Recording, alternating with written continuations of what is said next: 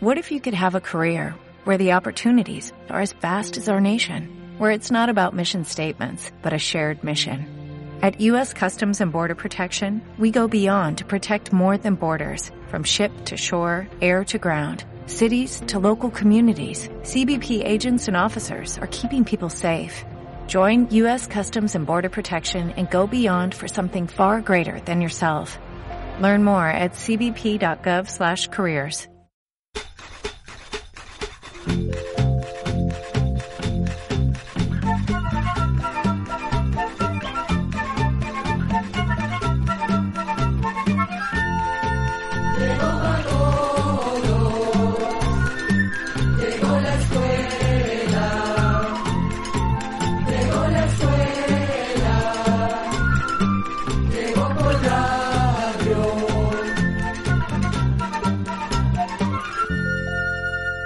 Conocer, conversar, aprender y respetar el pensamiento de cada ser.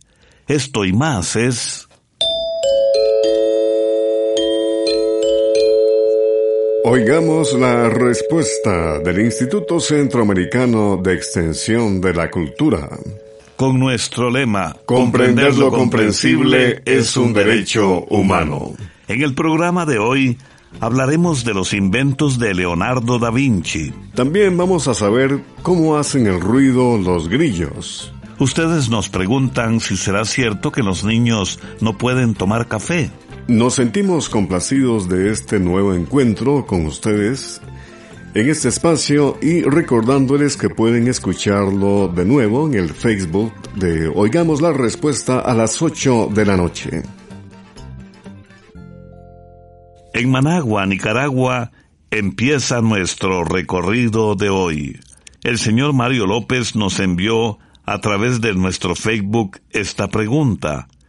El ruido que hacen los grillos, ¿cómo se llama? Oigamos la respuesta.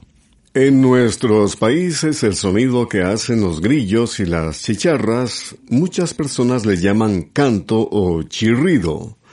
Por otra parte, queremos contarle que hay quienes opinan que canto no es una palabra apropiada para referirse al sonido que hacen estos insectos, pues no lo hacen con los órganos que tienen en la garganta. Estas personas opinan que sería mejor decir grillar o estridular, que es la palabra que usan los científicos. Esa palabra, estridular, se refiere al ruido que se produce al frotar una parte del cuerpo contra la otra. Eso lo hacen no solo los grillos, sino también las chicharras y ciertas especies de hormigas y abejones.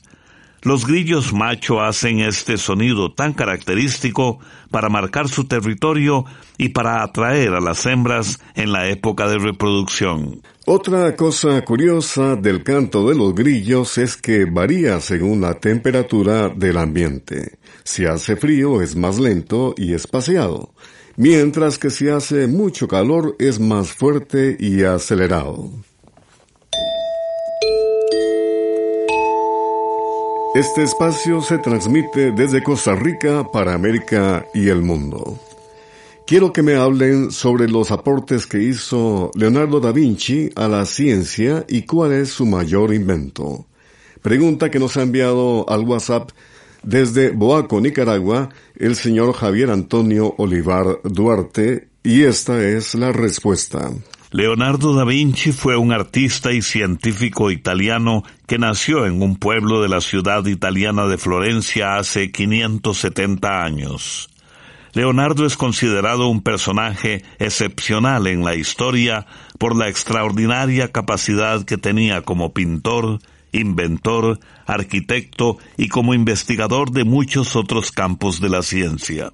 Es mucho lo que se puede contar de Leonardo da Vinci, pero esta vez vamos a hablarle de sus investigaciones científicas por las que usted nos pregunta. Lo que se sabe de este tema proviene de los cuadernos de Da Vinci, donde escribía sobre todo aquello que le interesaba. Hacía anotaciones y dibujos muy detallados sobre temas científicos muy variados. Por ejemplo, del funcionamiento del corazón y de otros órganos del cuerpo humano, así como de los músculos y tendones que ayudan a mover los brazos, piernas y cabeza. Asimismo, quiso saber sobre el funcionamiento de la vista y el oído. Leonardo da Vinci también investigó acerca de la composición de los materiales que forman la Tierra y estudió las plantas. Fue capaz de saber, por ejemplo, la edad de los árboles observando los anillos que se forman en los troncos. Otro campo de interés de Leonardo da Vinci fue la creación de máquinas que funcionaban con poleas, palancas, engranajes y manivelas. Por ejemplo, construyó un aparato para medir la velocidad del viento, una carreta que se movía con el impulso de un mecanismo parecido al de un reloj, una draga para limpiar de lodo un río y varios instrumentos musicales. También diseñó un autómata, es decir, una figura que algunas personas consideran el antecesor de los modernos robots. Gracias a sus conocimientos de ingeniería y de mecánica, Da Vinci diseñó puentes, diques y armas de guerra como la ballesta gigante, parecida a un gran arco, y vehículos parecidos a los tanques que se usan actualmente. Incluso, siglos antes de que existieran el helicóptero y el submarino, Leonardo propuso diseños muy semejantes a estos vehículos. Igual ideó el paracaídas y el traje submarino. Es difícil decir cuál de todos estos inventos fue el más importante, ya que en realidad todos lo fueron. Los historiadores están de acuerdo en decir que Da Vinci fue un hombre adelantado para su época, cuyos estudios permitieron que más adelante otros inventores mejoraran algunas de sus ideas. Comprender lo comprensible es un derecho humano. La señora Argentina Ulloa Redondo nos envía un WhatsApp desde Costa Rica para preguntar lo siguiente. ¿Cómo se pueden curar los hongos en uñas de los pies y las que están gruesas y amarillentas? Oigamos la respuesta. Queremos decirle que combatir hongos en las uñas de los pies o de las manos es bastante difícil, pues hay que hacer tratamientos largos y ser muy constante para eliminarlos. Por lo general, son esos hongos los que ponen las uñas gruesas y amarillentas, sobre todo las de los pies. El hongo se alimenta principalmente de queratina, que es la sustancia principal de que están hechas las uñas. Es importante tratar de eliminar los hongos lo antes posible porque pueden pasarse a otras uñas. Hay pomadas como las que contienen fluconazol que dan buen resultado. La pomada se pone en las uñas enfermas dos veces al día. Como le dijimos, el tratamiento tanto de las uñas de las manos como en los pies es lento y la persona tiene que ser constante. Puede durar aproximadamente entre 12 y 24 semanas, es decir, entre 4 y 6 meses y algunas veces más tiempo aún. Ahora bien, también hay algunas recetas caseras que le han resultado a algunas personas mientras que a otras no. Entre esos remedios caseros nos han dicho que ponerse una gotita de cloro tres veces al día es muy efectivo. Otro remedio casero es echar una taza de vinagre de manzana en un recipiente con agua. Meter las manos o los pies por 20 minutos y luego secarse bien. También puede añadir a un esmalte transparente de uñas un diente de ajo picado bien fino, tres gotas de yodo blanco y siete gotas de limón. Lo deja reposar una semana y luego aplica una capa en la uña que tenga hongos por dos semanas. Puede quitárselo con quita esmalte y algodón. Debe repetir esto durante varias semanas para que vea algún cambio. Cuando la persona tiene hongos en los pies, además de usar el medicamento, debe lavarse todos los días los pies con jabón de azufre. Se recomienda no usar los mismos zapatos todos los días. Si por el trabajo la persona tiene que usar botas de hule a diario, cuando llegue a la casa lavarse bien los pies con jabón, secarlos bien y luego tratar de usar unas sandalias para mantener los pies bien aereados. También es importante usar zapatos de cuero y no sintéticos, pues los sintéticos hacen que se acumule mucha humedad en los pies lo que viene a favorecer la multiplicación de los hongos. Del origen, de la tradición, de las costumbres, muchas veces emergen las notas musicales. Aurelio Martínez de Honduras interpreta, con un estilo muy particular, 200 años.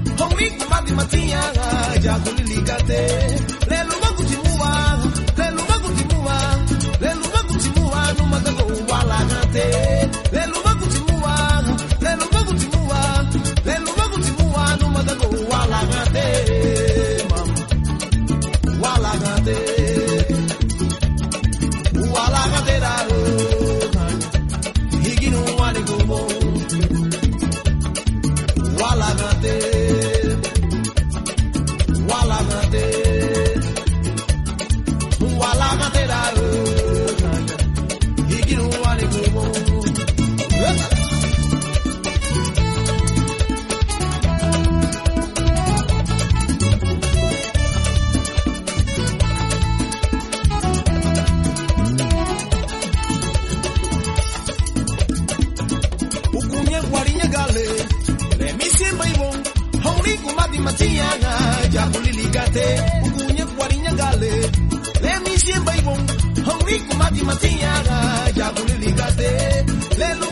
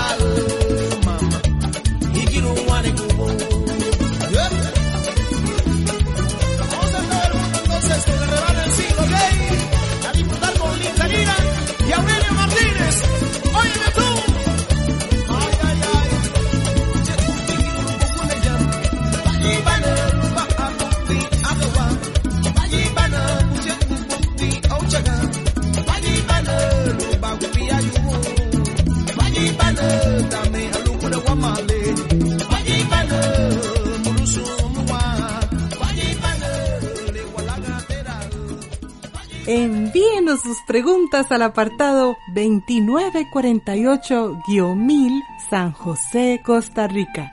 También nos puede contactar al correo electrónico isq.org o encuéntrenos en Facebook como Oigamos la Respuesta.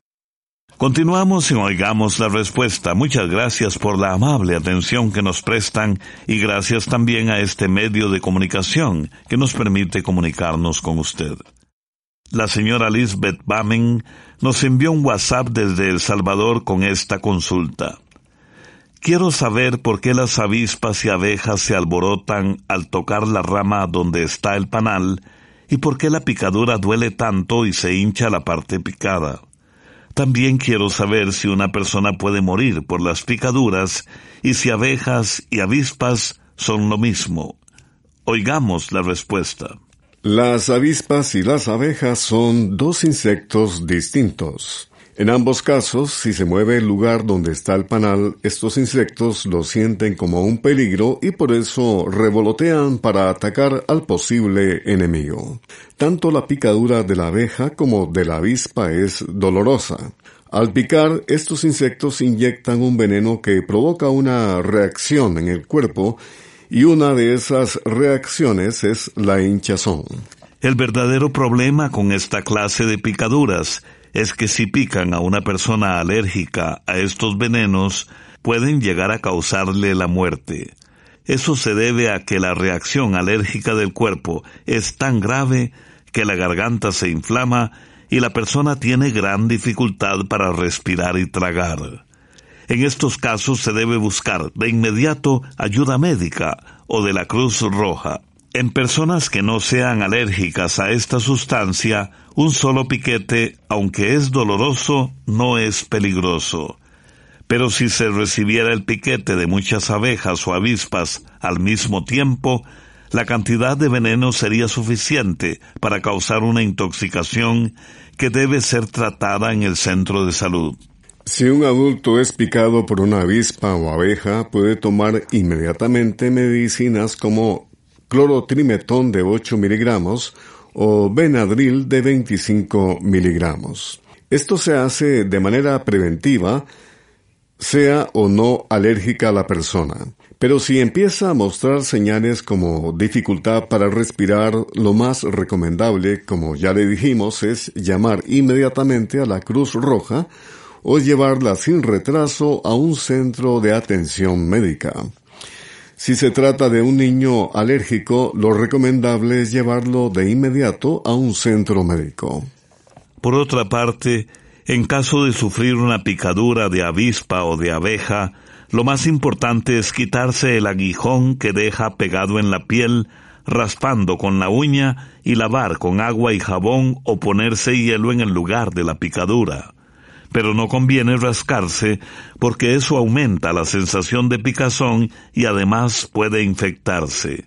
Para terminar, le diremos que las abejas son insectos sumamente importantes, pues ayudan a polinizar las flores de muchas plantas. Con ello, con la polinización se fecundan y dan origen a los frutos de los que nos alimentamos.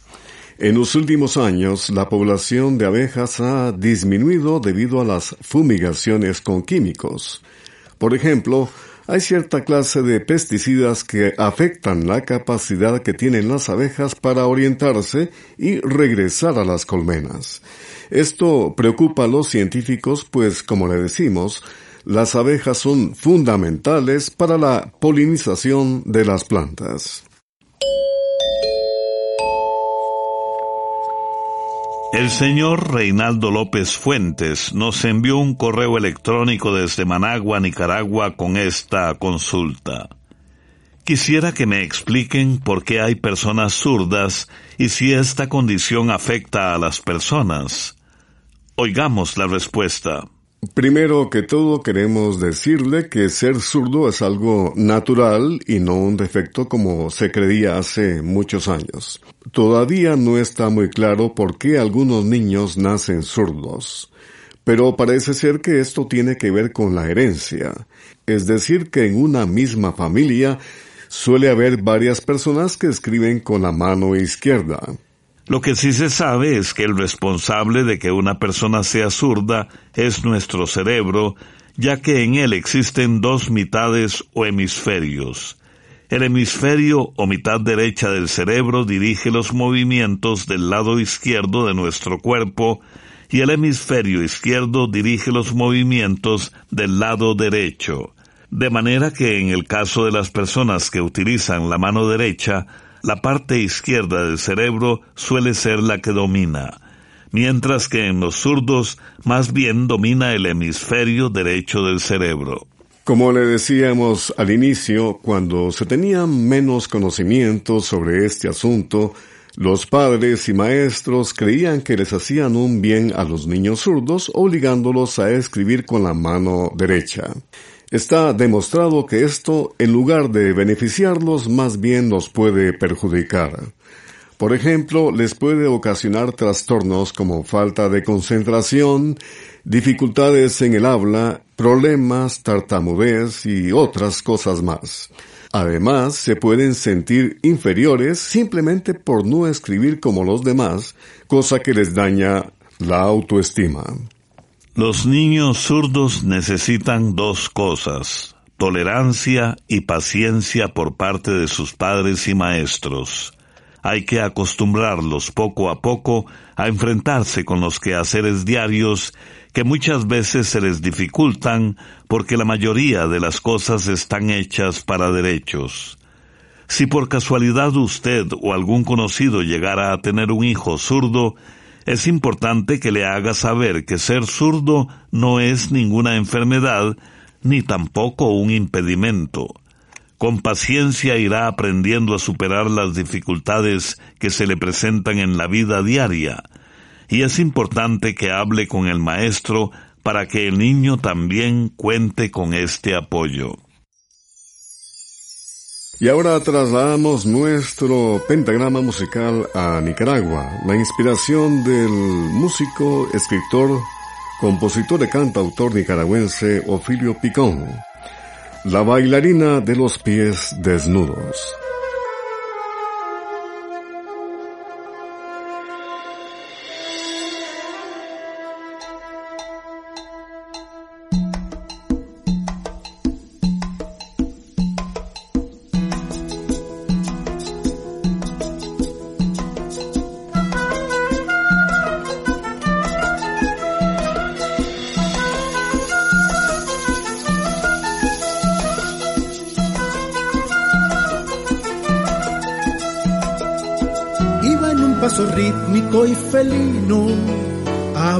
Dulces, ágiles o rudos, con algo de animal y de divino, la bailarina de los pies desnudos. Su falda era la falda de las rosas, en sus pechos había dos escudos constelada de casos y de cosas, la bailarina de los pies desnudos. Bajaban mil deleites de los senos hacia la perla hundida del ombligo. E iniciaban propósitos obscenos, azúcares de fresa y miel de higo a un lado de la silla gestatoria estaban mis bufones y mis mudos. Y era toda Selene y Anactoria, la bailarina de los pies desnudos.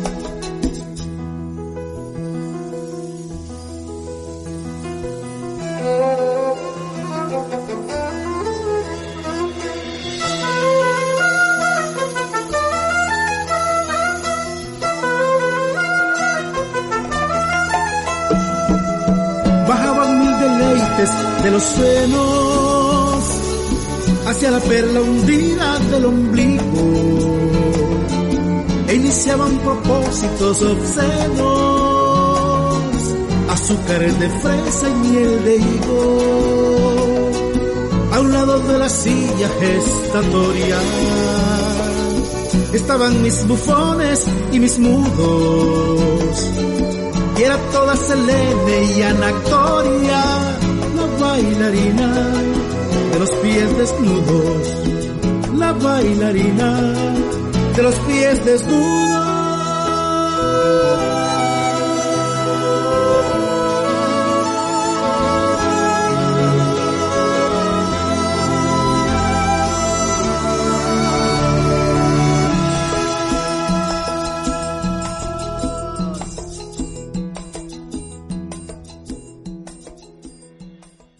También puede contactarnos a través de un mensaje de WhatsApp al teléfono código de área 506, número 8485 5453. Continuamos en Oigamos la Respuesta. Muchas gracias por su amable atención. Nos puede escuchar también todos los días a las 8 de la noche a través del Facebook de Oigamos la Respuesta. Un amigo oyente nos escribe desde Panamá para preguntar lo siguiente. Quiero saber si es perjudicial o no consumir una taza de café diaria y si es cierto que los niños no deben tomar café. Oigamos la respuesta. El café es una bebida estimulante debido a que contiene una sustancia llamada cafeína que actúa sobre el sistema nervioso.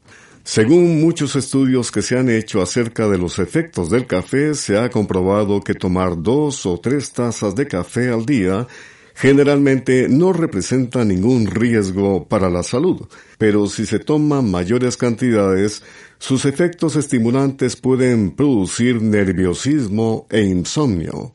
Además, el café contiene sustancias que, en exceso, pueden irritar el estómago y producir malestar en el hígado. En cuanto al efecto del café en los niños, hay opiniones distintas.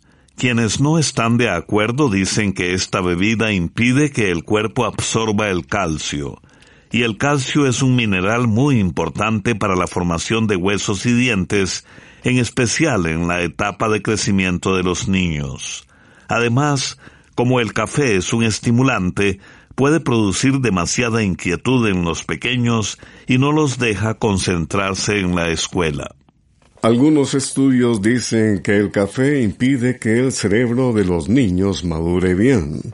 Además puede quitarles el hambre y no los deja alimentarse correctamente. Por el contrario, otros estudios dicen que el café ayuda a los niños a concentrarse y poner atención. Nosotros pensamos que una taza pequeña de café ralo o mezclado con leche de vez en cuando no es perjudicial para los niños. Eso sí, es mejor que los niños menores de 7 años no tomen café.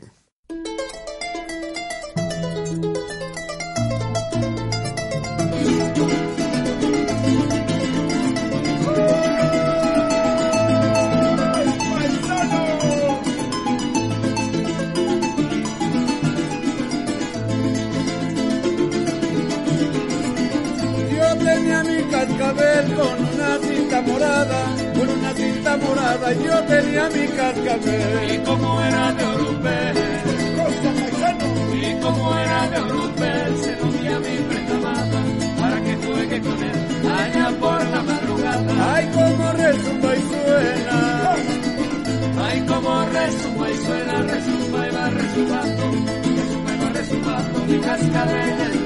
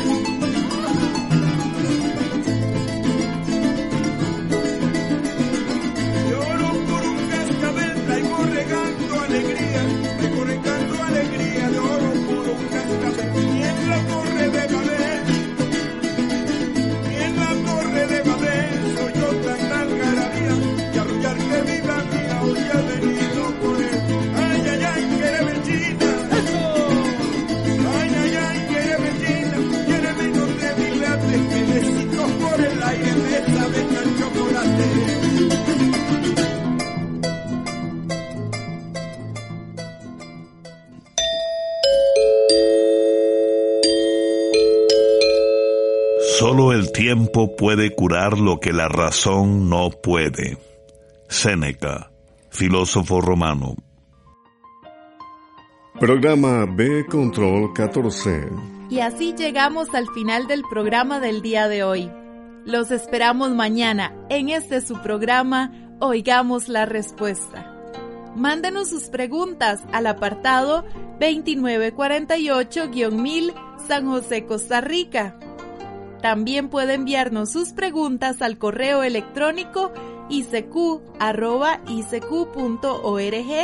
o encuéntrenos en Facebook como Oigamos la Respuesta. O llámenos por teléfono, código de área 506, número 2225-5338 o 22 25 54 38. Recuerde que comprender lo comprensible es un derecho humano.